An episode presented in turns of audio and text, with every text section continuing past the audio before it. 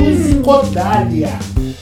Musicodália na área, um podcast sobre música, música, música. Hoje, com muita honra, recebe Tiago Petit. E aí, Tiago, como é que estão as coisas? Olá, um prazer aqui poder conversar com mais pessoas além das minhas paredes. e poder finalmente te conhecer, eu e Márcia, para o público do Musicodália é, que não sabe, eu e Márcia somos grandes amigos virtuais. Estou é, conhecendo Sheila e Ivan hoje, é, mas de fato um prazer poder participar aqui com vocês. Mais tarde a gente conta para eles como é que a gente se conheceu, Tiago. Boa! Tiago, vamos começar do começo? Eu vou te fazer uma pergunta super ousada, porque no final da pergunta você pode virar para mim e falar assim: não tem nada disso. Mas eu vou fazer mesmo assim, tá? Porque tá. É, um, é uma visão de quem te ouve. É, eu ouço teus discos como filmes. Eu acho que existe uma grande visualidade e uma grande teatralidade nos teus trabalhos, né? Eu acho que o Berlin, Texas, de 2010, ele já vem com esse eco do Wim Wenders, né? Do, do, do título do road movie do Wim Wenders. E a gente vai dizer o poeta, que no caso é você, e o poeta, ele aparece nesse disco numa versão mais intimista, né? Eu acho que você encarna um trovador, a lá Leonard Cohen, contando histórias muito ao pé do ouvido, né, da gente e inclusive nos embalando com canções de Ninar de cortar os pulsos, né? É, eu acho que em 2012 o Estrela Decadente ele acentua um certo clima de vaudeville que já aparece em algumas faixas do, do Berlim, Texas, mas você leva a gente para outra atmosfera. Ele é um disco mais aberto, né? Eu acho que você leva a gente para um cabaré berlinense da década de 30, onde David Bowie, Iggy Pop, Lou Reed se travestiam e se divertiam, né? É meio esse clima, então um clima de festa, né? Antes de alguma coisa que tá por aí para acontecer, né? Em 2014, o Rock and Roll Sugar Darling ele traz de novo para mim uma certa sensação de road movie, né? Eu acho que aí o poeta vem todo travestido em couro. É, mais noturno, né? tem uma, uma vibe mais noturna, viajando aí entre o universo da Factory do Andy Warhol e os grandes espaços abertos da América, né?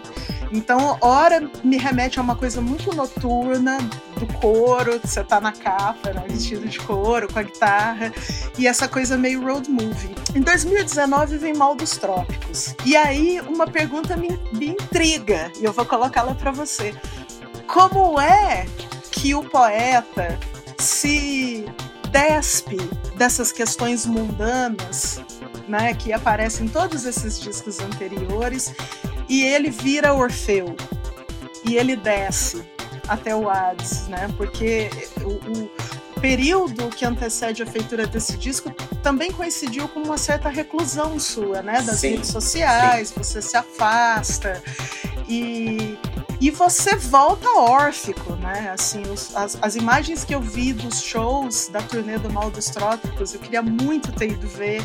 Mas as imagens, assim, são, é um ritual órfico, né? Uma coisa uhum. dionisíaca. E aí eu, eu, fico pensando nisso, né? Tem um poeta que está tratando de questões terrenas e ele vira um deus. E ele vai pro Hades e depois ele volta. Conta pra gente um pouco dessa trajetória, se eu tô brisando demais. Acho que não. acho, que, acho que faz bastante sentido. Uh, não exatamente o que você tá lendo, mas faz muito sentido esse, paralelo do mundano com o sagrado, uhum, assim, né? Uhum. Porque eu acho que isso é uma. De fato, é uma coisa quase. Uh, instintiva do meu trabalho, porque não é uma coisa exatamente consciente. É, é muito maluco você ser artista, né? Porque você vai entendendo de fato a sua própria obra quanto mais obras você faz. Então você começa a ter paralelos, assim, né? Para realmente se entender e se conhecer ao longo do tempo, assim. É, eu percebo que tem muito esse tema, mas por outro lado, o que eu acho que vai, de certa forma, em outra linha, digamos, dessa, dessa lógica sagrada, como se eu tivesse transpassado, né? O que me interessa sempre é, acho que essa fricção entre sagrado e mundano, assim. porque também é isso, né? Um Orfeu pós-Hades, né? Um Orfeu que veio do submundo, veio sujo, né? Veio ali é, da noitada no Hades, inferninho. É, então, de certa forma, ele também se relaciona com esse é, rockstar que é mundano, mas por si só é um rockstar, né? É um, é um Dionísio também, né? Também uhum. é uma uhum. expressão dionisíaca, meio deus, semideus, mas esse semideus do barulho, né? Esse semideus Sim. do balacobaco, rock and roll. Assim. Sim. Então acho que eles são personagens uh, que parecem muito diferentes, mas que moram nos mesmos lugares, ou o meu interesse por eles mora no mesmo lugar. Sei. É, eu fiquei com a impressão no, no Mal dos Trópicos que tem realmente uma coisa muito escura e é super bonita a capa, né? Com, a, com, com aquela cabeça. E eu acho que tem uma, uma, uma questão ali de parece que uma sapiência dessa escuridão, né? De alguém que desce e volta com conhecimento sobre isso e consegue transitar muito bem, né?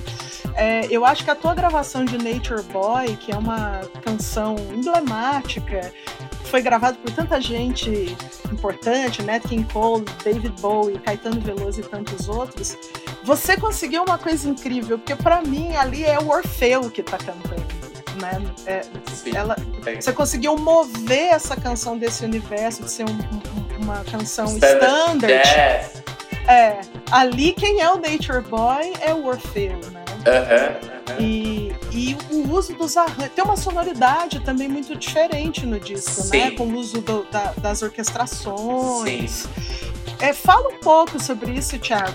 Uma coisa que eu acho que tem. Você, você é muito boa leitora do meu trabalho. muito bom que ouvinte. Bom. Não foi gongada. Achei que ele ia falar: não, não tem nada disso aí que você tá falando. você é muito bom ouvinte. É... Acho que eu tenho uma coisa de oposições, assim. Isso é uma coisa que também inconsciente, mas que eu fui percebendo ao longo do tempo, né? Então, Berlim, Texas, eu tô falando de duas ambiências opostas, digamos, né? Um Texas mais solar, mais desértico, mais seco, mais árido, e uma Berlim mais chuvosa, mais escura, mais, né? O tempo inteiro, todos os meus discos têm esses títulos uh, que, sei lá por que raios, eu me eu vibro nessas frequências de oposição. Assim. Então é estrela, mas é decadente. Sim. É o rock and roll, mas é sugar darling.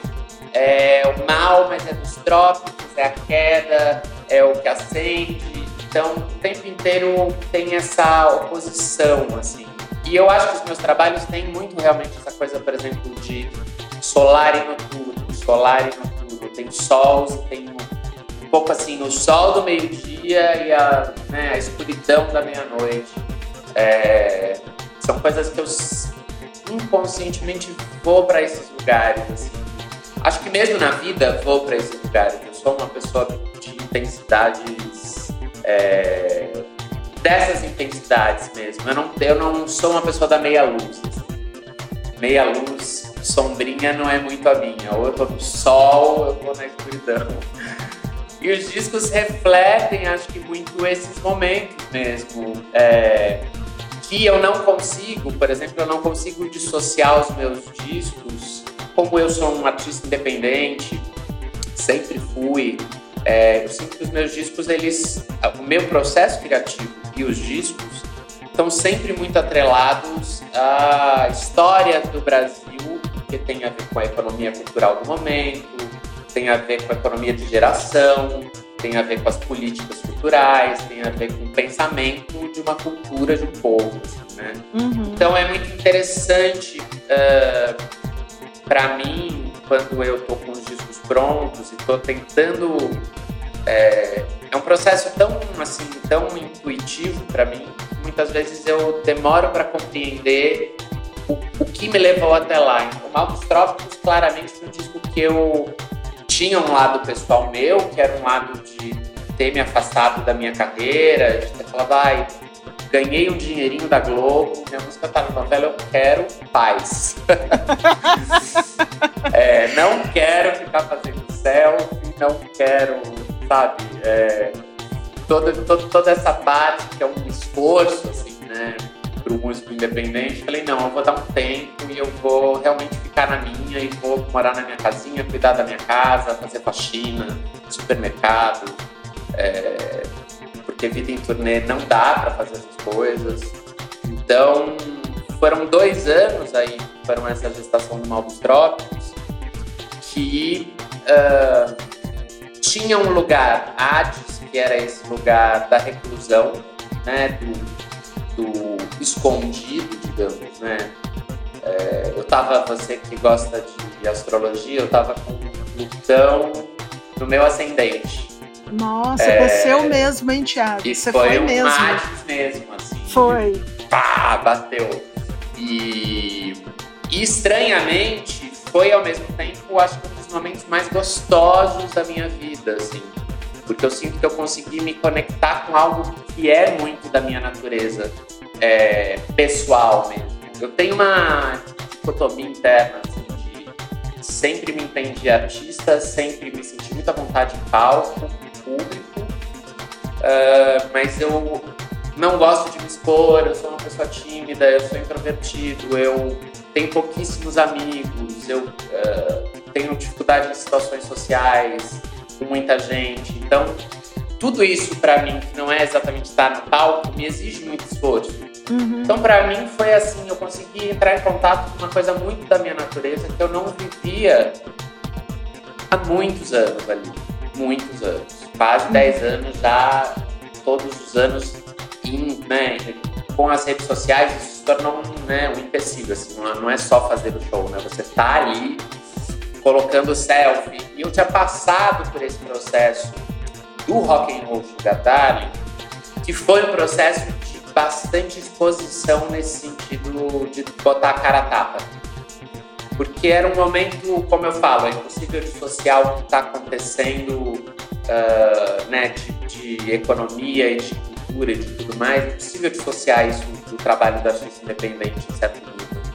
Porque uh, em 2014, por exemplo, já comecei, eu lembro dessa sensação, de começar a sentir uh, que tinha, a gente tinha vivido um boom musical, que se deu, sobretudo, acho que o auge foi 2012, eu, meu primeiro disco é de 2010 até 2013, a quantidade de shows que eu fazia ou o próprio valor dos shows, o valor de cachê mesmo, era um valor muito superior aos cachês que apareceram depois para todos os artistas, não era nem o meu caso, era o caso que realmente todos os artistas tiveram uma alteração. Ou seja, a gente está falando de uma indústria cultural claramente está precisando se reinventar num país que tá, não está olhando para a cultura, né? Uhum. É, então eu tive essa ideia em 2014, que era eu sou um rockstar, eu vou convencer as pessoas de que eu sou um rockstar. Eu não ganho dinheiro pela minha música, isso era um fato que estava muito claro na época para mim. Uh, por uma série de motivos, tinham muitas coisas assim que passaram pela minha carreira como ah, você não tá ganhando dinheiro porque você faz essa música, sei lá, você é muito gay, ou você fala de sexo, ou teu clipe tem garoto de programa, não pode, quem vai patrocinar isso? Sim, sei que é assim mesmo e tô afim de fazer desse jeito. Meu trabalho, na minha cabeça, em 2014, eu tinha muito essa consciência de que assim, meu trabalho é a música e é, nela eu não vou mexer.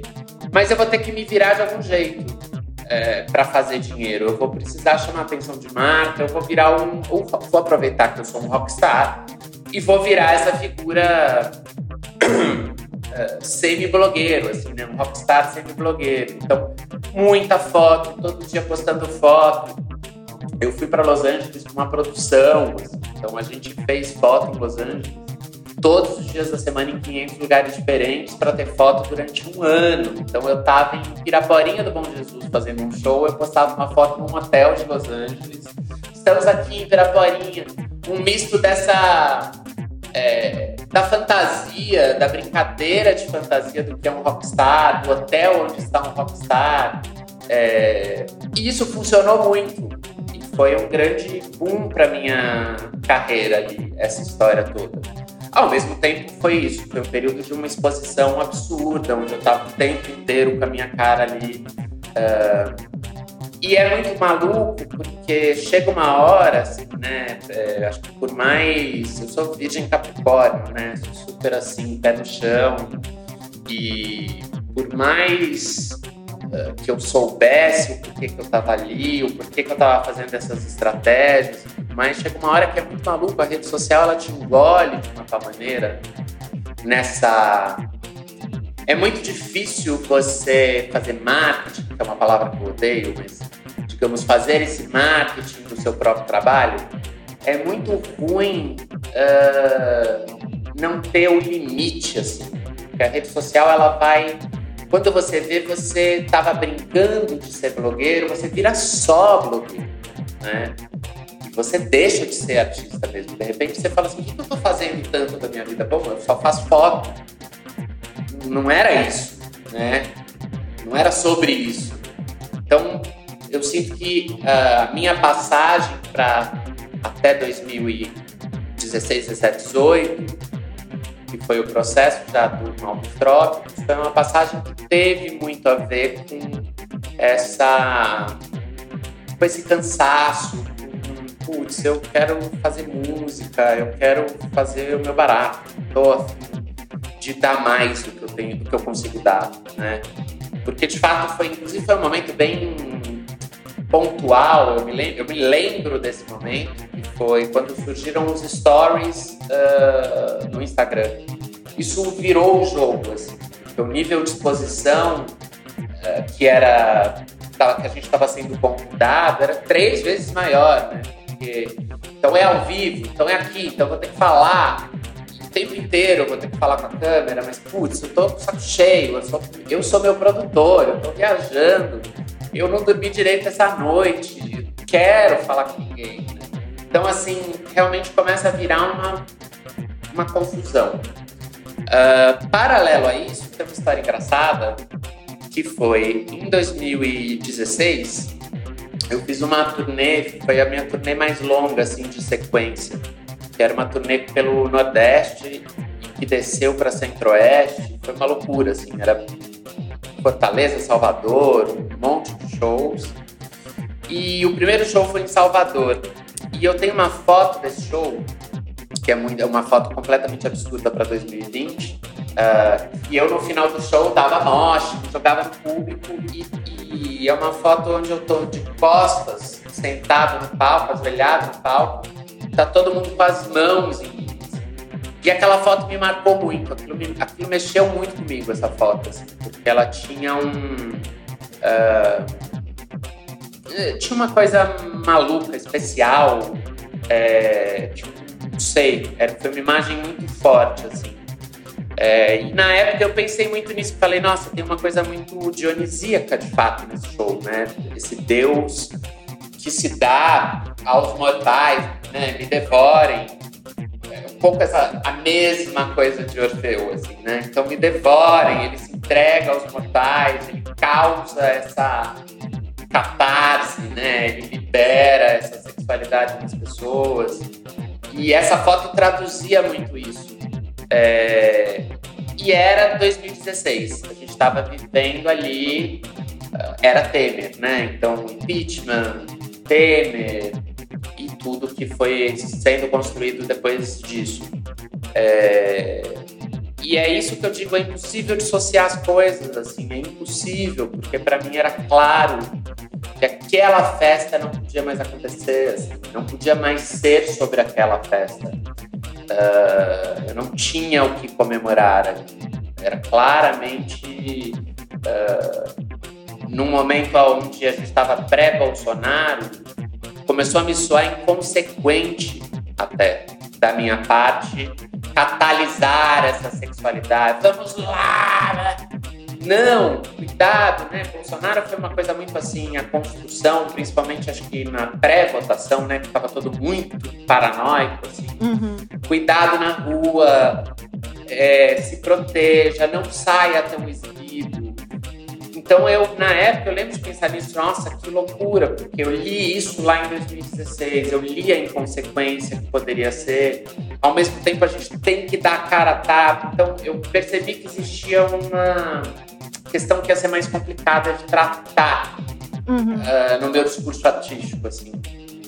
É, mas eu só fui entender de fato a bad do Mal dos Trópicos porque eu fiz o disco, existia tudo isso, a minha bad, o pé na bunda que eu levei de verdade, é, o meu período recluso e etc. Mas é, eu me lembro de, de um momento, quase no fim das gravações do disco, eu tinha essa melodia que eu nunca, nunca escrevi a harmonia dela, eu só tinha a melodia na minha cabeça que era volto, volto, volto, chego no carro naval, volto em luto e choro em pleno carnaval. E essa, essa melodia me veio assim, aquelas coisas que vem em três segundos, você deitou na cama, vem uma frase, você anota, você fala, nossa, da onde veio isso? Não sei. Mas isso me alertou, assim, na época eu fiquei com isso. Por que, que, por que isso? Por que esse, esse choro? Por que esse luto? Por que. Por que, do que, que eu tô falando exatamente? Me, me pareceu assim. Até então, é eu não tinha me dado conta.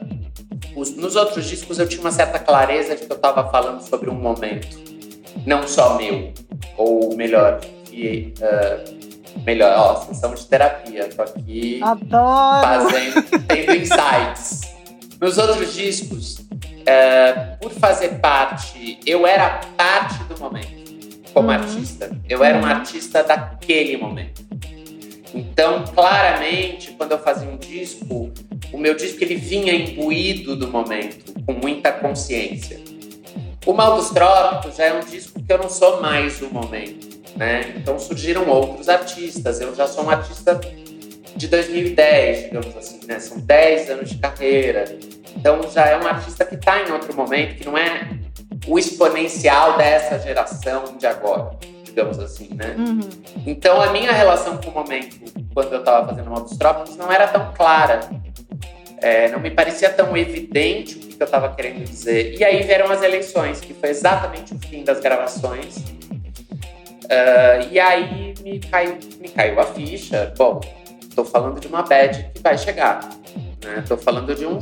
É, tô falando de um luto que vai chegar. Vai chegar. Eu, é, quando ouvi o teu disco, acho que eu comentei isso contigo, né? Que eu Sim. tinha terminado de ver a primeira temporada de Coisa Mais Linda, que é uma visão totalmente romantizada do Rio de Janeiro no auge da bossa nova, né? E que tem todo um projeto de país que está sendo encenado ali. Enquanto isso, na vida real, foi quando deu aquela chuva que alagou a Zona Sul, alagou, alagou Rodrigo de Freitas, despencando o prédio. E eu ouvi teu disco voltando de Minas para São Paulo. e eu falei, e, e aí eu fiquei assim, gente, esse disco é um hacking do que a gente está vivendo no Brasil, assim. E não é um hacking do momento brasileiro, é um hacking desse projeto que está vindo aí há 50, 60 anos. E eu fiquei intrigada, assim, será que o Petit sabe que ele cometeu isso? Então, no final, você percebeu, né? Que você Não com que... todas essas palavras maravilhosas que me deixam honrado, mas eu intuí que tinha.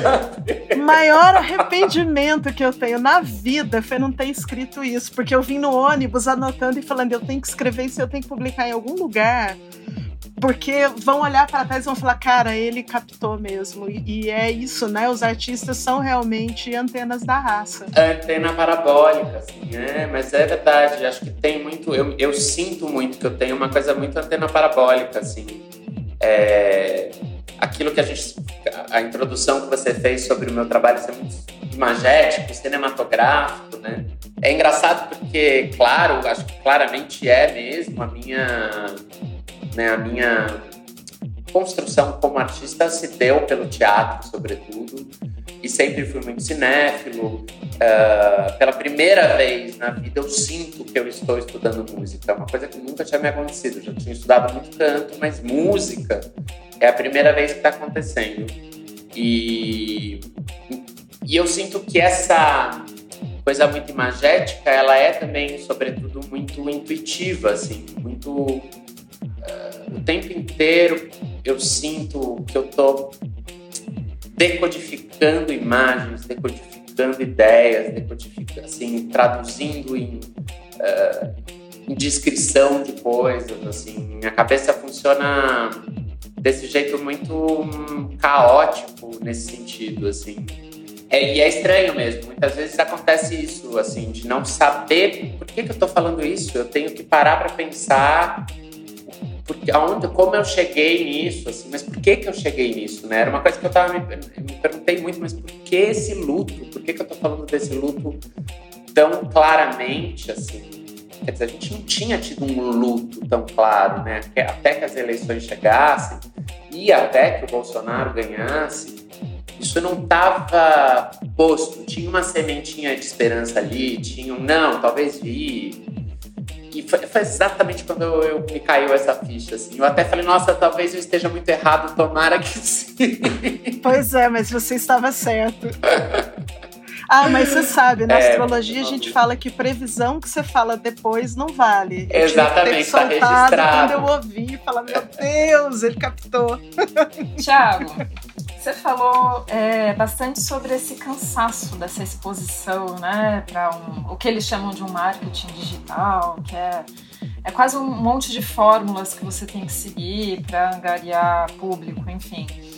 E eu queria saber como é que está sendo esse período da pandemia? Porque foi um período em que para os artistas, assim, ou eles se lançavam muito nas plataformas com as lives, ou tentando um entrosamento maior com o público para se manter ali, né, em foco, ou então é, lidava com a pandemia do jeito como é, do pior jeito, né? Eu acho, sem conseguir trabalho, enfim, como outras pessoas que não são artistas estão lidando, né? É, eu queria saber como é que tá sendo para você, né? Que você tem essa coisa da sobrecarga, né? Que realmente é uma sobrecarga de exposição que é desgastante, né? E como é que tá sendo isso para você? Olha, é... acho que para mim o que mais bateu mesmo uh, foi esse uma sensação que demorou para bater até. Acho que bateu quando eu entendi ali, quando todos nós, dois, três meses depois, entendemos, isso daqui vai muito longe. Que foi uma sensação de, putz, uh, meu trabalho foi abortado. Né? O meu processo foi abortado. Porque eu estava recém-lançado, de certa forma, o disco era de 2019, tinha um monte de show para acontecer esse ano e eu sempre, criativamente, inclusive, eu sempre dependi do processo para chegar em algum lugar, assim. Meus discos foram me levando, shows iam me levando, como a história da, do show dionisíaco que me levou para essa ideia, né? Me deu ideias do que, que não poderia, o que poderia, o que eu queria, o que eu não queria.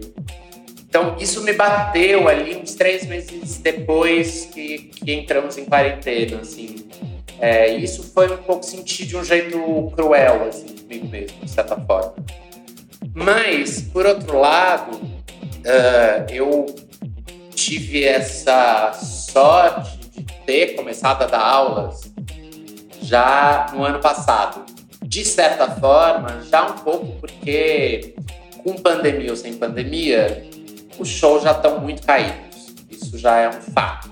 Assim, Uh, tem cada vez menos show. Para artista independente é mais difícil. É, cada vez menos show, cada vez menos espaço, cada vez é mais. A gente depende mais das empresas, cada vez a gente depende mais desse marketing uh, que não acaba nunca.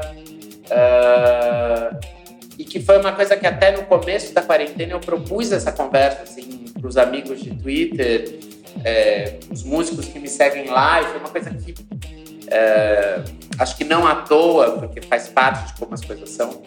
É, ninguém deu muita bola, assim, mas que era uma discussão um pouco, gente, o que, que a gente vai fazer, assim, porque a gente está aqui se vendendo para essas plataformas todas. o tempo inteiro e a gente não está ganhando nada com isso. Assim. É, todas essas propostas, live, no fim das contas, a grande maioria das lives pagou o Zuckerberg, entendeu? Pagou sei lá quem, o Vale do Silício, não pagou os músicos, né? Um, um 0,1% dos músicos receberam para fazer live.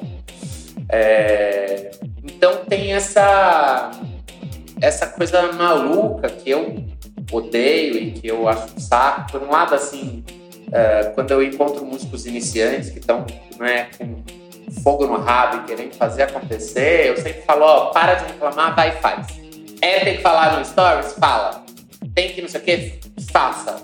Quando encher o saco, aí beleza. Mas assim, se você nem tentou, se você vai ficar reclamando que ninguém te dá bola, vai lá e faz. É, que eu acho que é uma coisa que eu, que, assim, dentro de mim existe esse, ah, eu vou fazer. Mas de fato chegou um momento onde eu falei, não, agora vou ter que me respeitar.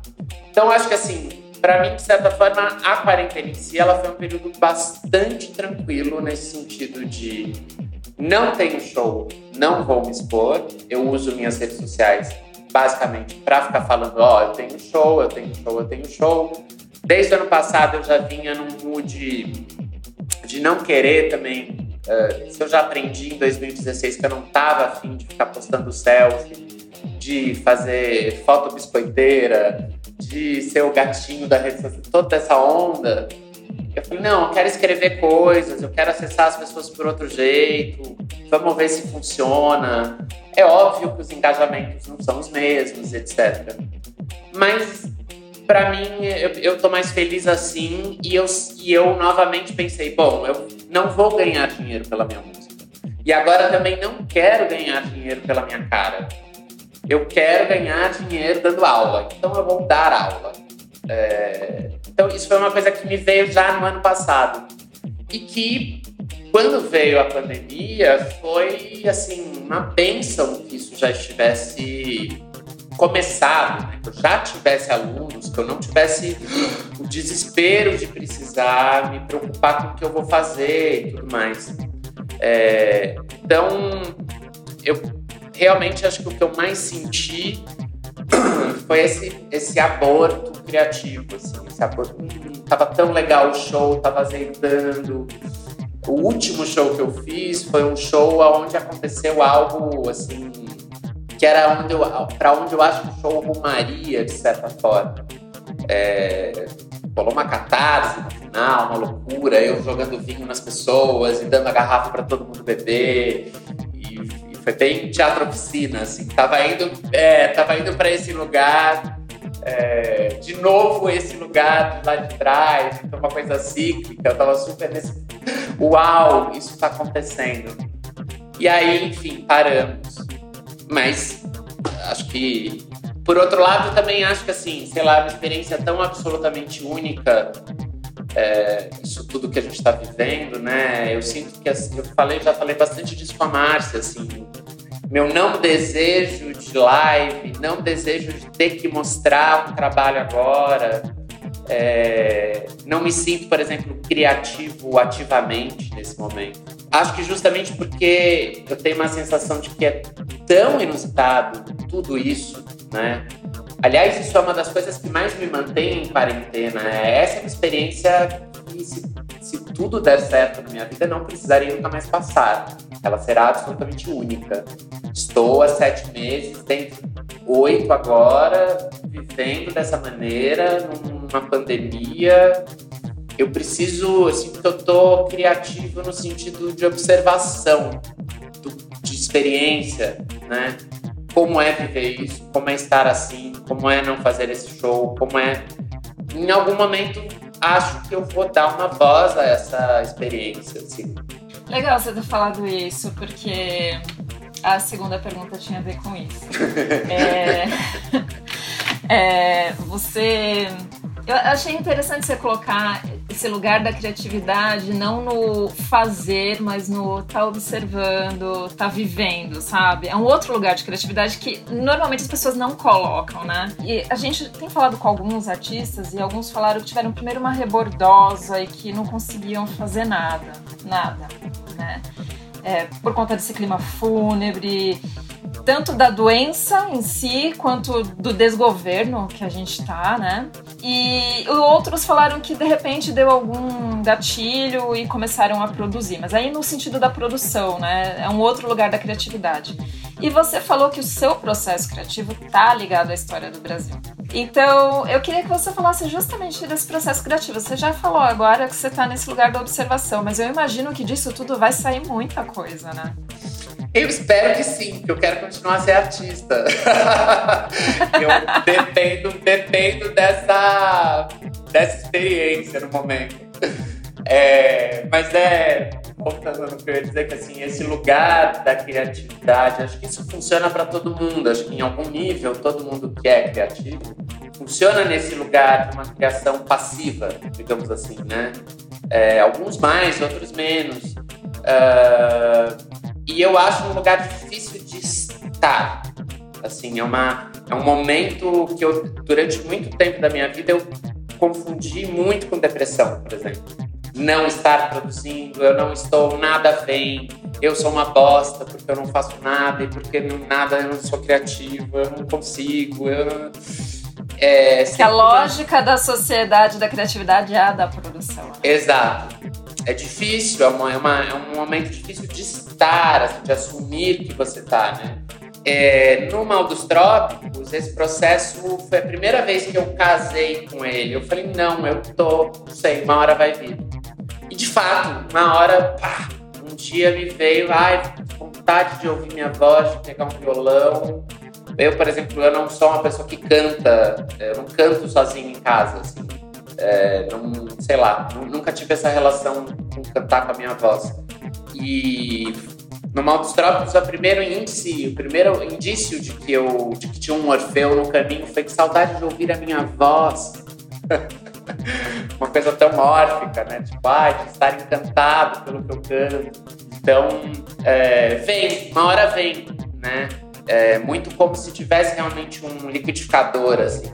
Eu, eu tenho ficado muito impressionado uma coisa que assim me impressiona muito, meus amigos principalmente, que são as pessoas que eu conheço mais, mais próximo, como, como é difícil para as pessoas assentarem nessa solidão, nessa não sociabilidade, assim, nesse não condicionamento social, eu diria, porque não é nem não é só solidão, né? Eu, eu questiono os meus amigos, por exemplo, que romperam as quarentenas para ir em restaurante.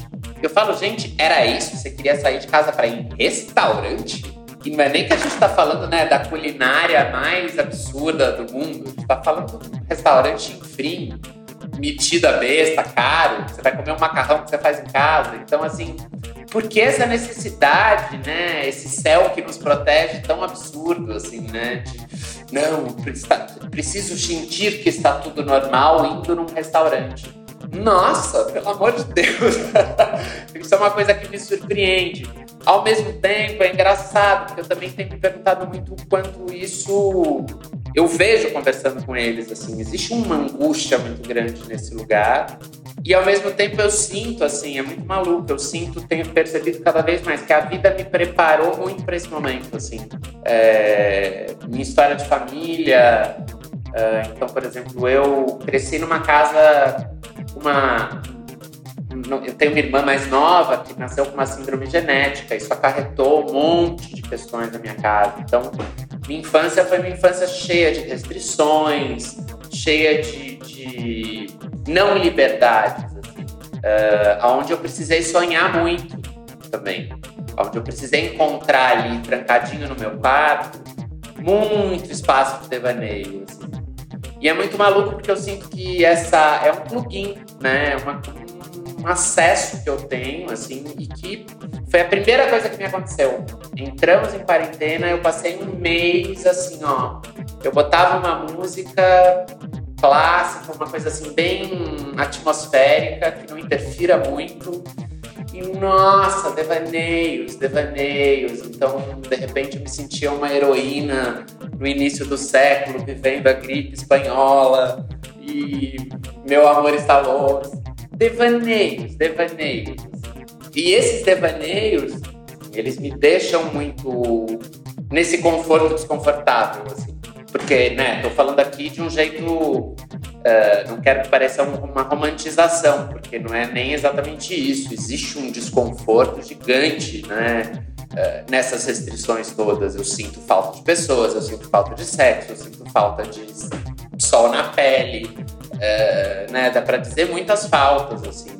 Mas esse devaneio me salva muito, assim. É uma espécie de colete salva-vidas da imaginação, né? Exatamente. E é muito doido. Tá? Eu fiquei me lembrando, inclusive, de um livro uh, do Teatro Oficina, do Zé Celso, um livro que eu li há muitos anos atrás, que ele contava que quando ele foi preso, ele ficou numa solitária e ele ficou repassando textos teatrais, é, os textos que ele já tinha decorado, assim. ficou repassando cenas. Devaneio, né? Como devaneio, esse devaneio, é isso que eu chamo de devaneio, né? Essa, sair um pouco de você mesmo, deixar sua cabeça te levar para uma imaginação de que você é outra coisa, de que estamos em outro país, de que, sei lá, que é um conto de fadas maluco que estamos vivendo aqui, né? Ficar um pouco nesse lugar fantasioso é saudável, eu acho eu vou agora te expor um cadinho, porque até parece que você fica só, no, só nos devaneios. Você é muito, você é uma pessoa muito disciplinada. E você leva a sua quarentena nessa disciplina, né? Você sabe como você vai se conduzir e você se conduz e tem uma postura aí ética e estética andando junto. Eu queria que você contasse o papel do piano nessa história, porque a gente se conheceu porque nós começamos a estudar piano na quarentena. Eu, uma bela vez, escrevi no Twitter: Estou estudando uns métodos do Chopin.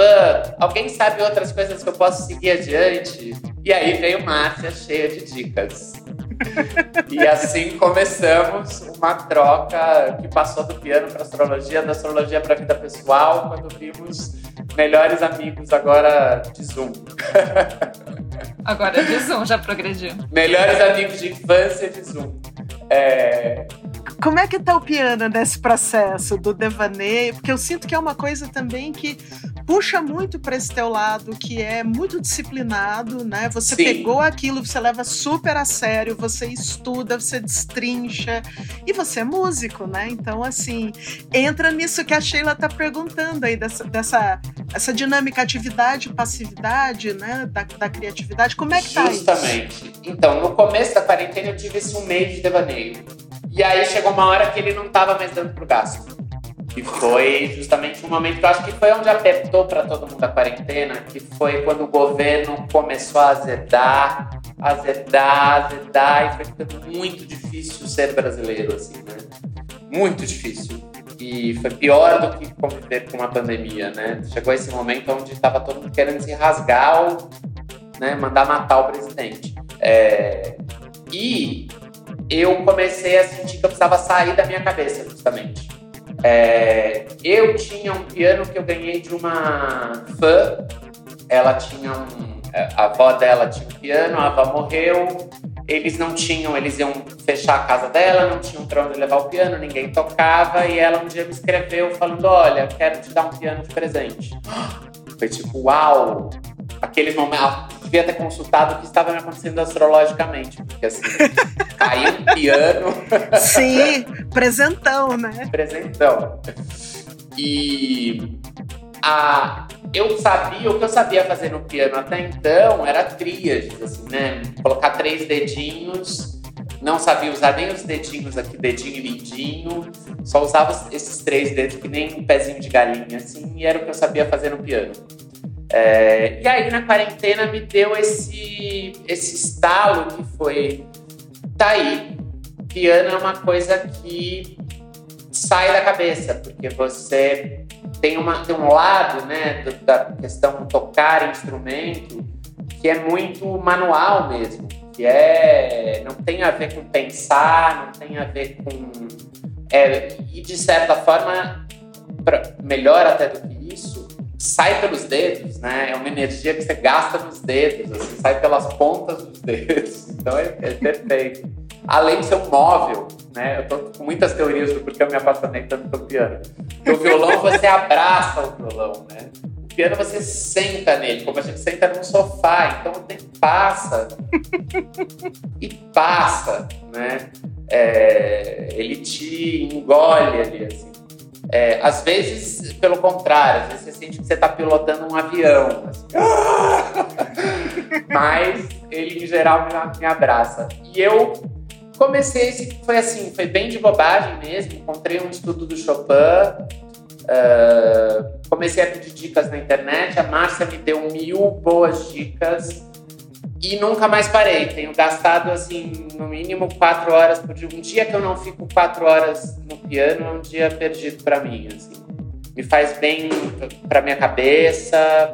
Uh, é um super prazer, assim, é muito gostoso. Porque quando é bonito, demora para ficar bonito. Mas quando é bonito, você fica assim... Uau!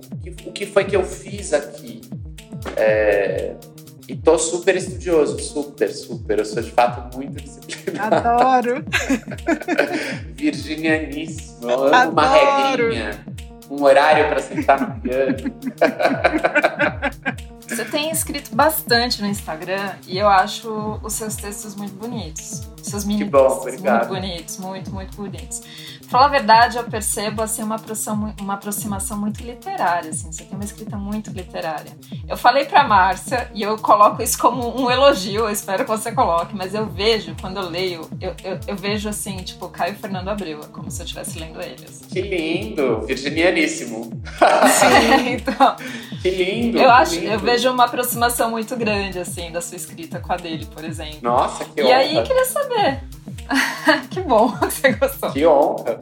E aí, eu queria saber, assim, você falou que você tá por esse lugar do contato com o público pela palavra, né? A partir de quando foi isso, assim? E, e como você quer estabelecer isso? Essa palavra vai, vai extrapolar indo pra música ou você vai, pretende fazer alguma coisa nesse sentido com música também?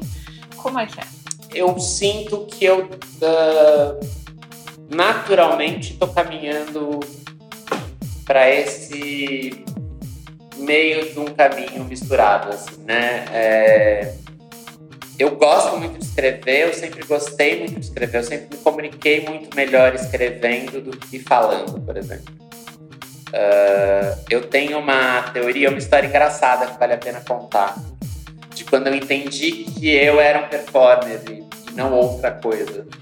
Porque eu fiz teatro há muito tempo, eu fui parar no teatro por uma coisa de família, meus avós são atores de teatro, foram atores do TBC aqui em São Paulo. E quando eu tinha nove anos de idade, eles foram remontar uma peça de um autor, não me lembro nem direito como era a história, e precisava de uma criança no elenco. Eram vários atores velhinhos e uma criança. E eu fiz os testes para essa peça. E passei. E comecei a fazer teatro, a estudar e trabalhar com teatro desde esse momento, assim. Uh, então, desde nove anos de idade, muito pequeno. Uh, quando eu tinha uns 19 para 20 anos, eu estava trabalhando com teatro e comecei a, a, escrever muito. Assim, começou a vir uma coisa de escrita muito forte para mim. Eu me lembrei até, inclusive, que quando eu era criança, eu tinha essa coisa de que eu queria ser poeta. Nessa época do teatro, acho que pelo imaginário do teatro, que é um poeta, sei lá, eu queria ser poeta, porque eu achava bonito. Eu nem sabia exatamente o que era, né? Poeta para mim era aquela coisa tipo pessoa de preto com cachecol, uma coisa que recita poesia. Uma coisa meio francesa. Assim. Exato. Então na minha cabeça era isso que eu queria ser. Não interessa se o poeta escrevia poemas, eu queria ser esse. É... Mas eu nunca me senti exatamente competente, assim. Eu sempre tive muitos amigos poetas. Então isso me dava uma certa noção de competência, assim, de, hum, foi na trave, hum, não é tão original. E eu falei, bom, tudo bem, eu sou um ator e tal. E eu comecei, foi engraçado porque eu comecei a me frustrar com o teatro, comecei a gostar de escrever e fiquei nesse meio do caminho. Agora vem a parte engraçada. Eu me apaixonei por um menino que se chamava Pedro. Uh, Pedro tinha mais ou menos a minha idade. É, foi minha primeira grande paixão. Paixão ah, de rasgar. Avassaladora. Pedro era namorado de um colega meu de trabalho, de teatro. Que me adorava. E ele me chamava para sair com eles. O Chico, que era o namorado de Pedro, me chamava para sair com eles toda sexta-feira. E eu meio não queria ir, porque eu encontrava esse menino e a gente sentava numa mesa e falava de poesia, falava de Udaíus, falava de cinema falava de Animal Hall. Ele tinha um universo, era uma loucura, assim. A gente tinha uma coisa muito, uma fruição intelectual e um tesão que ficava ali naquilo. Um belo dia, Chico foi viajar com uma peça de teatro e Pedro ficou sozinho em São Paulo. Irresistivelmente, decidimos concretizar esse tesão que estava ali. A gente trocava, a gente tinha do desejo da Iudaiush, a gente sublinhava frases nos encontros de sexta-feira com o Chico. Então, eu sublinhava uma frase de um poema que eu gostava e passava o livro para ele. E aí tinha lá aquela frase sublinhada que era justamente para ele. De repente voltava uma outra frase. Então a gente tinha essa relação com poesia. Assim. E aí vivemos um filme do Bertolucci nesses quatro dias, trancados num apartamento, transando loucamente, lendo poesia, jovens, né? Muito jovens. Parava para tomar água só. e, e eis que Chico volta de viagem. Chico voltaria numa segunda-feira, no domingo à noite, o Pedro me fala: Eu vou voltar pro Chico. Eu tô indo para casa dele é, eu quero dormir lá porque eu quero esperar ele chegar para ter uma conversa com ele, mas eu vou ficar com ele. E aquilo me dilacerou, assim, aquilo me deixou. Nossa, foi... Ele saiu da minha casa e eu sentei e escrevi um poema que se chamava Carta Pedra. E era uma carta gigante, cheia de bobagens. Eu tenho uma cópia dela até hoje, assim cheia de bobagem, cheia de clichê. Uma frase ou outra muito boa, que eu ainda quero usar musicalmente. É... Mas eu peguei essa carta, Chico morava aqui na Vila Boate, que é o meu bairro, numa pracinha, no primeiro andar de um prédio com uma varanda. E eu peguei essa carta, enrolei ela num pedregulho, entrei num táxi, desci taquei, quebrei a vidraça uh, desse apartamento a minha conclusão naquele momento me deu uma assim. É isso, eu não sou nem exatamente bom poeta, eu não sou exatamente bom ator, eu sou um performer, porque a melhor coisa que eu faço, o que eu mais gosto de fazer, é quebrar vidraças. então me deu esse. Ah! Mas agora está escrevendo prefácio de livros. Pois é. Francisco Moretti, né? Você escreveu o prefácio do desvio, né? Escrevi, foi, foi o primeiro convite classudo desses que eu recebi na vida para escrever um prefácio é, e botar um pouco mais na roda essa textualidade. Assim. É, ainda sinto que se eu pudesse quebrar uma vidraça seria mais legal mas naturalmente sinto que talvez os meus textos comecem a quebrar vidraças em algum momento. A gente Acho quer que é ver um muita, muita que... vidraça quebrada em texto, viu? A gente quer Com ver certeza. isso aí impresso. Aliás, isso é bem, isso é bem Caio Fernando Abreu, essa imagem, Total. Né? Total. Não, eu fiquei pensando, você falando aqui, virou um conto na minha cabeça isso Sim. tudo, ou um clipe total, assim, do começo ao fim, entendeu? Você pode escrever, fazer um clipe que fica maravilhoso. E o Caio, o Caio era virgem capricórnio, como você, né? É verdade. Tá vendo? Olha, gente, Esse não é à toa. É verdade. Não é à toa. Vocês- eu acho você muito parecido com ele, gente. Sabe eu que a, isso pra a, Márcia. a Gente, Cida Moreira foi muito amiga dele, né? Muito, muito amiga. E ela sempre me falou isso, que ela acha que a gente tem uma... A minha relação com ela tem alguma coisa da relação dela com o Caio, assim. Eu sempre achei isso muito, muito especial, assim, né? Porque uma coisa forte, enfim, uma figura tão, tão particular. E a Cida, principalmente, dizer isso também. Então, enfim, ah, incrível. Que interessante. De Berlim, Texas pra cá, não digo nem até mal dos trópicos, mas eu digo pra cá, assim. De Berlim, Texas até pandemia, são 10 anos, cara. São 10 anos, né? 10 Sim. anos é, é um. É um tem, é, é, é meio infinito, assim, sabe? É metade do infinito 10 anos. Então, muitas coisas se passaram na, na- na- na tua carreira, exposição nacional, tá numa trilha de, um, de uma novela que foi talvez a última grande novela que o Brasil teve, que foi Velho Chico.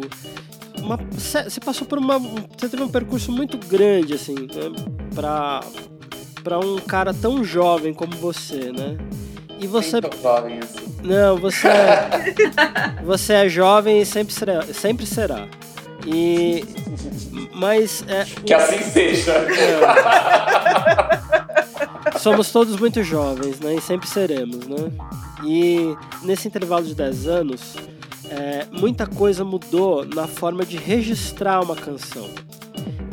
Desde a maneira mais analógica possível, que estava começando a ser abandonada, para o processo mais digital possível que cabe numa mochila como é feito hoje, né? Mas como é que é o Thiago Petit na hora de fazer esse registro dessas canções, né? De entrar no estúdio, de se colocar, já que você é um cara que tem os seus processos. E eu acho que isso é um jogo muito legal para quem tá ouvindo entender como é que é isso, né? Ainda mais que você trabalhou com um cara nesse, nesse na década de 10 que foi um cara super importante como o Cassim, né? O Cassim foi um cara de criações muito bonitas. Conta pra gente um pouco. Olha, eu tenho métodos caóticos, eu diria, porque uh, todo todo o meu processo é muito passa por um lugar muito intuitivo mesmo, assim. E eu, ao mesmo tempo, eu reconheço que existe uma organização nessa criação, principalmente nas feituras de disco, assim, fazendo disco. Uh, eu, claramente eu percebo que eu organizei as coisas bem ou que eu fiz boas escolhas. Uh, mas é muito caótico para eu entender, assim, para eu entender a ponto de conseguir explicar, né? Uh, o que eu levo muito pro estúdio, assim, o que eu tenho quando eu vou pro estúdio, eu sempre tenho já, isso sempre foi assim, uh, muita clareza do que eu quero uh, como resultado. Eh, o que é sempre, inclusive, muito frustrante também, né? Porque é impossível chegar nesse lugar, né, da imaginação. Assim. Porque o disco, é meio, o disco é uma coisa meio que é interrompida, né? Ainda mais você que me parece ser um cara do álbum. Você não parece ser o cara da música jogadinha ali, depois a música jogadinha acolá. Parece. Não sei, desculpa se eu estiver interpretando sou mesmo, errado. Sou mesmo, eu, eu gosto da coisa completa, assim, completa em todos os sentidos, eu acho. Então, quando eu digo assim, eu vou para o estúdio sabendo exatamente o que eu quero, eu sei qual é a narrativa do disco. Assim. É, eu preciso dela para que as músicas, inclusive, façam mais sentido para mim, porque eu gosto disso, assim, eu gosto. Uh, talvez eu não goste de quebrar a vidraça, simplesmente. Eu gosto de contar a história que me fez quebrar a vidraça. É, é um pouco, acho que é esse todo mesmo. Então, Uh, quando eu escolho, por exemplo, um produtor, eu fico ali pesquisando os trabalhos para entender, que é uma coisa que, em geral, é, eu acho engraçado que isso seja raro, mas é raro, assim, as pessoas chamam um produtor assim, ah, fulano é bom, fulano gravou uma pessoa importante, vou chamar ele para produzir o meu disco. E, de repente, a pessoa não tem nada a ver com o que você quer ou com a tua onda.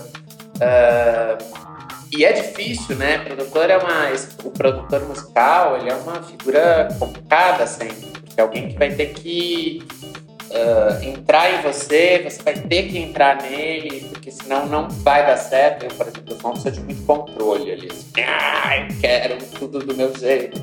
Mas eu também tenho que conseguir essa abertura, afinal eu chamei alguém, por que, que eu chamei esse alguém?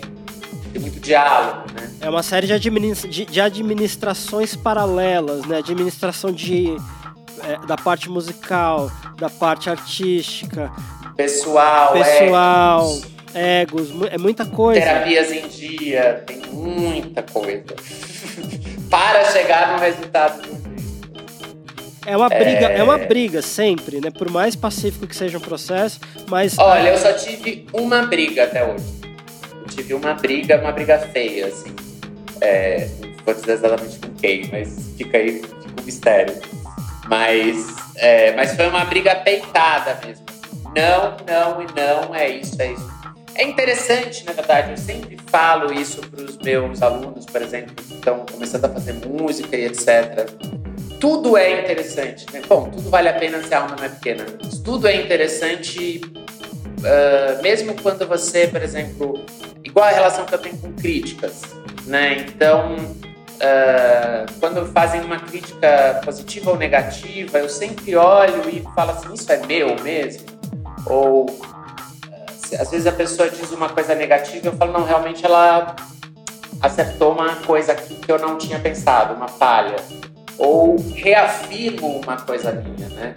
Então, por exemplo, uh, disco, eu acho que esse embate com o produtor, no fundo é um pouco isso, é não, eu quero isso porque eu quero isso mesmo, né?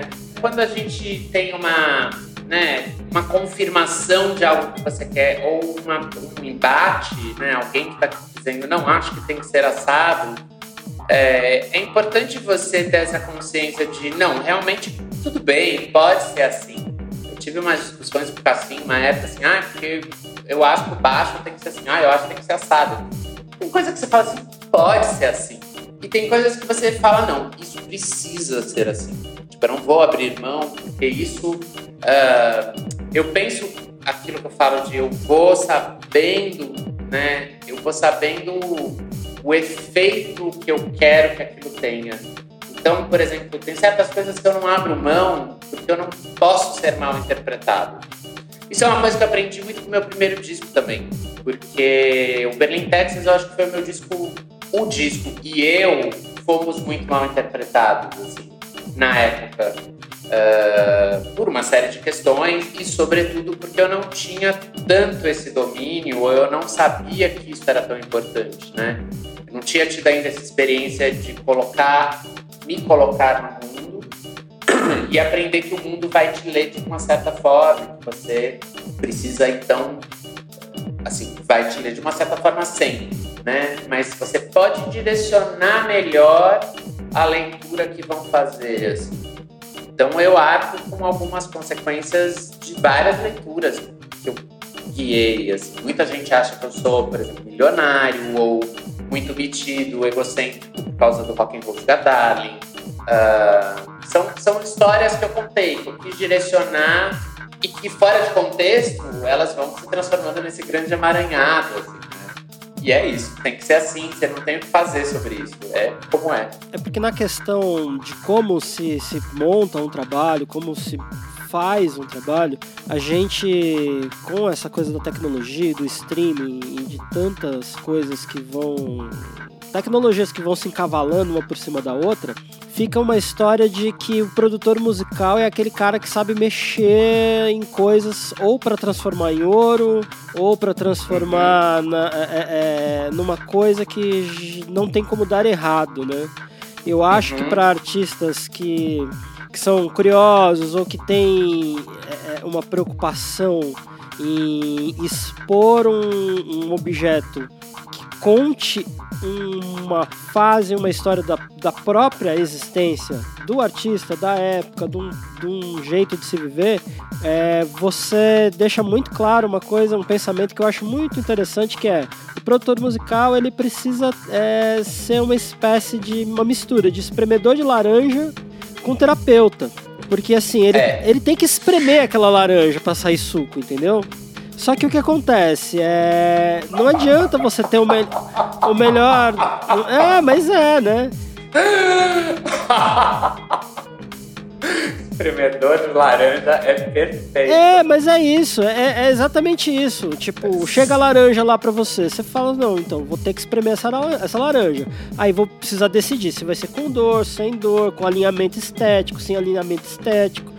Porque assim, o produtor, cara, eu acho que no, no caso, no teu caso, como um artista que tem uma personalidade muito marcante, ele precisa ter um alinhamento estético com você. Eu acho que é. Precisa, tá, e, precisa. E aí, isso às vezes fica meio, meio mal entendido pro público. E eu acho que isso é o grande desafio. Porque quando você falou do Berlin, Texas, Sim. que foi o meu contato mais tardio com o que você já fez, dá para entender que aquilo ali é uma coisa muito livre. Tipo, muito, olha, não tenho máscara, eu sou meio que isso aqui mesmo, tá? Podia ser melhor, podia ser pior, mas é isso aqui. E é que é, e é genuíno, entendeu? E faltam hoje obras assim, né? você pode não gostar de um estilo musical, ou de um artista, ou de um gênero musical. O ouvinte de música preza muito a questão de você ouvir, nossa, esse cara tem alguma coisa que gera curiosidade, incômodo, é, coceira, choro, riso, gozo, entre outras coisas. E aí quando você fala, ah, porque isso tem que ser da maneira que eu imaginei, é, é, é, muito legal isso, porque é uma maneira de, de você dizer pro cara, olha, o suco dessa laranja tem que ser mais ou menos assim. Sim, aham, uhum, aham. Uhum. É, eu quero um suco de laranja com pitada de hortelã e um não sei o que de sal. Não coloque açúcar, coloque adoçante, né? Assim. É, isso é espetacular. Isso é espetacular. Que, que assim, é, talvez as pessoas percam o mais legal do, do, do fazer musical, que é o. Não é a música pronta, é o fazer, é como você chega até lá, como aquilo se, se torna um maravilhoso, entendeu? É, uma coisa que eu acho, meu, acho que o meu processo mais legal mesmo de produção foi com o Diogo agora, com Novos Trópicos. Foi mais fácil, mais simples, o diálogo muito muito assim, realmente quase simbiótico até. É, porque o Diogo tem uma característica parecida comigo, assim, ele entende. Eu sempre falei de música muito de um ponto de vista imagético, mais do que musical. Então, eu consigo achar referências musicais, é, mas eu prefiro que você entenda se eu disser assim, olha, escuro, dramático, filme noir, paranoico, sexy. Eu, eu vou dar descrições do que eu quero, assim, né? O Diogo, ele capta muito bem isso. Ele, eu acho que ele entende muito bem música dessa maneira, assim fabular. É, o Diogo Strauss ele é um, um, sujeito muito, mas muito, muito sensível para uma questão que é que eu, eu inclusive já disse isso para ele quando ele produziu o disco de uma outra cantora amiga. Falei, meu, você é um cara que tanto faz falar um dó com sétima e nona, como falar um, um, uma coisa meio. Não é sobre isso. É, meio anuviada ou uma coisa meio verde. O cara, exato, o produtor 3.0, né? E tem, eu acho que eu, no meu caso, eu sinto que tem um outro desafio, que é uma coisa que acontece muito com cantoras, sempre aconteceu, e com cantores gays, agora temos muitos exemplos, assim, que é o artista, ele é um, um pardalzinho, né? E aí o produtor é quem faz. Né? Então, assim, o meu disco é bom porque o Diogo é bom. Uh, isso é uma coisa muito frequente, assim, esse desafio uh, de tentar deixar claro o quanto é seu, o quanto aquilo uh, né, diz respeito. As culpas são suas, artista, os médicos também. É, e é uma coisa muito comum que a gente vê muito assim esse tipo de embate da leitura do público, né? Com cantoras e cantores gays, claramente. Assim. E com cantoras lésbicas também. Também, também. É, cantoras em geral, exato. É muito bom você estar tá falando isso, porque isso é fato. E é importante que um artista de seu calibre diga Mas isso. é uma coisa, é uma coisa impressionante, porque, por exemplo, a gente não escuta ninguém dizer assim, o crioulo é bom por causa do ganjamento. Isso nunca, nunca foi dito. O crioulo é fruto do ganjamento. O crioulo é o ganjamento. O crioulo é o crioulo, todo mundo respeita o crioulo, a composição do crioulo, né? Você pode dizer, não, realmente foda, ele, tá, ele trampa com o ganjamento, mas assim, é, né, só torna ele mais foda, não torna ele aquém do produtor, né? Isso é uma coisa muito típica do mercado, assim.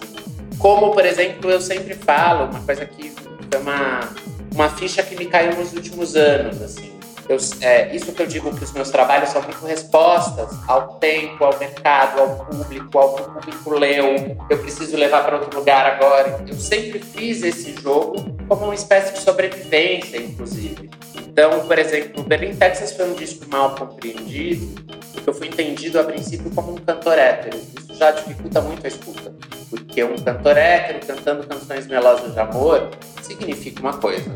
Um cantor gay cantando MPB era raríssimo em 2010.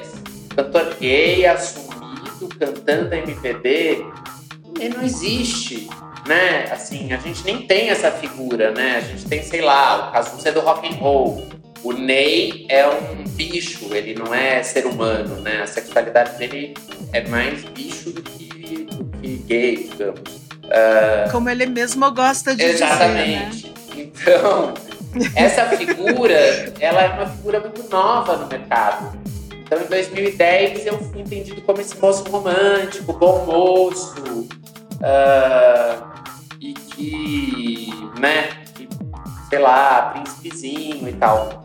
É, e eu tive muitos. Quando eu comecei a me fazer entender, bom, eu sou um cara gay, eu sou viado, dadadã, começou a surgir muito boicote, por exemplo, de curador, de jornalista, de gravadora que queria fechar, mas bom, você não pode assumir. Todas essas questões começaram a surgir. Então, no Estrela Decadente, por exemplo, eu dei a resposta mais viada que eu podia dar. Então, vou fazer rock and roll, glitter, purpurina e performance, batom na boca e vamos lá. Mas não quero que ninguém pense que eu sou heterossexual. Uh, do, do Estrela até o rock and roll, eu sinto que eles foram discos onde eu precisei me afastar de um desejo interno como artista para dar vazão à minha sobrevivência no mercado. Sobrevivência nesse sentido, eu preciso achar a minha voz no mercado. Não vai ser pelos meus desejos, vai ter que ser por outra via, por enquanto. Então eu vou responder o mercado dessa maneira viado, rock and roll, pé na torta, baixaria, putaria e vamos lá. Com essa porta, digamos, aberta, veio tanta gente, veio tanto nome, né? São tantas bichas, são tantas trans. Veio uma, uma geração tão forte nesse sentido, né? É, eu conheci a Linda Quebrada pessoalmente pela primeira vez no fim do ano passado. E eu falei para ela, gente falou muito disso, assim, eu falei, eu preciso agradecer você, porque quando você surgiu, quando surgiu a Linda Quebrada, eu tive a sensação de que, bom, essa figura passou tão longe já do que eu poderia fazer, e ela tá quebrando tanta, tá botando tanto pé na porta, que ela me dá o direito, agora como homem branco, gay, ela me dá o direito de poder pensar e sonhar sobre novas portas que não estão sendo abertas. São os meus desejos, que é eu quero ser entendido como um compositor, porque compositor homem gay não é compositor nunca, é que nem cantora. Pode ser a Cel, pode ser qualquer figura, assim, no máximo Angela Rorô, né? As lésbicas ainda têm essa algumas, né? Ah, calcanhoto, a Popô, ainda assim são pouquíssimos nomes, né? Sim, são sim. Mas eu acho super importante isso que você está dizendo. É, são, é uma conversa que a gente tem em off aqui no Músico Adália, porque isso não é óbvio, Tiago. Não, não é óbvio. Essas relações é. de gênero na música, isso não é óbvio e as pessoas não têm clareza não disso. Tem. Mas é real é real é. isso que você está dizendo. É, por exemplo, eu, eu é muito doido, eu percebi isso, porque no Berlim, Texas, o fato de eu ter sido confundido com um hétero fez muita gente me chamar de poeta e compositor. Nunca mais essas palavras foram usadas. Nunca mais. Nem no Aldos Trópicos isso apareceu assim, com, com tanta clareza. Assim. Grande, ah, compositor, um poeta da música e o Mal dos Trópicos é infinitamente mais poeta do que o Berlim Texas. Minha composição melhorou muito de lá pra cá. E é muito doido isso. É uma coisa muito maluca, assim. O quanto essas questões ainda passam. E de fato, não é óbvio, não é óbvio mesmo pra gente. É, a gente também se perde, assim, né? Sim. É uma coisa que a gente fica. Eu me senti muito perdido muitas vezes com esses temas, assim.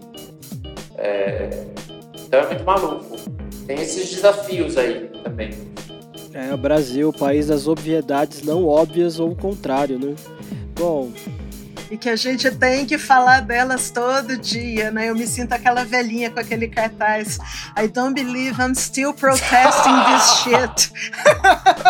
Puta que eu pariu. É, então. Ai, caralho. Tiago, a entrevista foi maravilhosa. Maravilhosa. É uma delícia estar com você. A gente queria fazer, tipo assim, cinco horas de entrevista, mas não dá, né? Mas a gente tem uma surpresa pra você. Uma vai ser apresentada pelo Ivandro e pela Maravilha. Sheila. Digam lá, Quero, colegas. quero meus biscoitos da sorte. Pois é, a gente quer também. Tiago, você, você assim, né? é, sua discografia é uma discografia interessante, super. é, eu tô tentando achar uma palavra aqui que, que possa dizer, mas eu acho que é muito difícil acertar. Mas é uma discografia. é, hum, digamos. aconchegante para o momento atual. Ela dá muito aconchego para todos os tipos de pessoas que estão, estão inquietas aí à procura de se compreender e compreender o nosso momento. Eu acho que ela diz muito. E cara, eu acho assim, para um cara que gosta de fazer discos, né, como você disse, e discos de verdade, com começo, bem e fim, extensos, né? Nada melhor do que dizer os cinco grandes discos da sua vida e obra e tudo mais, pessoa física e pessoa jurídica. Conta pra gente aí quais são os cinco discos de Thiago Petit. Nossa, essa lista varia tanto, né? Com o tempo. Gal a todo vapor, certamente não vou conseguir colocar numa ordem, mas é pela ordem que aparece na minha cabeça, tá? Gal a todo vapor, Fatal, certamente acho que é o. Talvez seja o disco que eu mais ouvi na vida, é, que inclusive mais se relaciona com o Mal dos Trópicos. Sempre foi, eu sempre quis fazer um disco brasileiro. E para mim, um disco brasileiro precisava dialogar com alguma coisa que eu veja do Brasil, que eu acho que está muito claro nesse disco, que é o Brasil é um país triste. É, é, o Brasil é uma caixa de Pandora, né? É, todas as desgraças saíram da caixa e ficou a esperança. Um país esperançoso, né? Aquela imagem da mulher batalhadora da favela que tá na escola de samba chorando sua alegria no carnaval é triste, né? É lindo, mas é triste, né? Então, eu acho que esse disco tem muito essa qualidade, assim. Disco escuro, triste, gingado, mas triste, né? É... Porgy and Best, da Ella Fitzgerald com Louis Armstrong. Acho que é também, assim, me toca num lugar absurdo. Ella Fitzgerald, né? Como não se tocar num lugar absurdo aquela mulher. É... Primeiro disco do Velvet, acho que foi um disco que me formou como pessoa, como tudo, entender. Diria fazer, faria uma dose dupla aí, já botando outro disco na roda. O primeiro do Velvet e o Transformer do Loom. Que acho que foram discos que me fizeram ser quem eu sou, assim. como pessoa, o que eu acredito, para onde eu miro, que mundo eu gostaria de transformar, de que maneira, qual é a minha linguagem. Acho que foram discos onde eu me descobri muito. Assim. Foram quatro, né? E, e um disco por memória afetiva, porque nem é o maior dele, mas acho que é uma coisa de memória afetiva mesmo, que é o Circulador do Caetano, ao vivo. É um disco que eu ouvi muito na minha formação musical pré-adolescente, assim. E ficou uma coisa, assim, ficou uma coisa muito forte para mim esse disco. Um disco duplo, né? Inclusive, gigante, lindo, Caetano cantando lindamente. assim. Acho, que, acho que esse é o meu top 5. E num grande momento de performer também, né? Esse disco. Um auge absoluto, assim, Sim. né? Uma clareza de quem é. Sim. Ele cantando Joker Man é um acontecimento, né? É um acontecimento. É. Por último, mas não menos importante, a gente tem um convite, que é um trabalhinho pra você. Opa! A gente sempre pede para os nossos convidados, porque os nossos ouvintes amam de paixão, uma playlist. Então a gente vai te mandar um link para você criar uma playlist e você faz assim do jeito que você quer, ou sobre as suas influências, ou sobre o que você está ouvindo no momento. Você que manda. Você que manda. Ótimo. Maravilha. Adoro. Você faz aí mais ou menos uma hora e meia e aí tá ótimo. Os nossos Ah, ouvintes maravilha. amam. Eles, Eles, amam, amam. de paixão. Ótimo. Vou fazer uma playlist maluca. Maravilhoso, maravilhoso. Tiago, que delícia ter você aqui. Muito obrigada Ai, pela sua, conversar com vocês. pelo teu claro pelo teu escuro, pela tua generosidade, pela sua disponibilidade. Enfim, foi incrível. Muito obrigada. Muito obrigado a vocês. Muito, muito gostoso passar, bater essas conversas no meio desse momento. Essas conversas elas são ficam mais especiais, né? Sim. Pois é, conversas que podem sal- salvar vidas aí. Ô, Tiago, e diz onde é que quem quiser fazer aula contigo, onde é que te acha, como que te faz para entrar em contato? A gente sempre pede para as pessoas deixarem o jabá. É, pode entrar em contato pelo inbox de Twitter, pelo inbox de Instagram, pelo e-mail que está no meu Instagram, por onde quiserem. Estarei olhando a tempo. É, ofereço aula de tanto e de comunicação. Legal demais. Adoramos. Um Foi super maravilhosa a Também. conversa. Prazer, Muitíssimo obrigada, Thiago. Muito, muito obrigado. Obrigada a você. Estivemos com o cantor, compositor, performer, poeta brasileiro Tiago Petit. Muito E obrigado. latino-americano. E latino-americano, Isso aí. muito bem. Isso aí. Durmam com essas terraplanistas.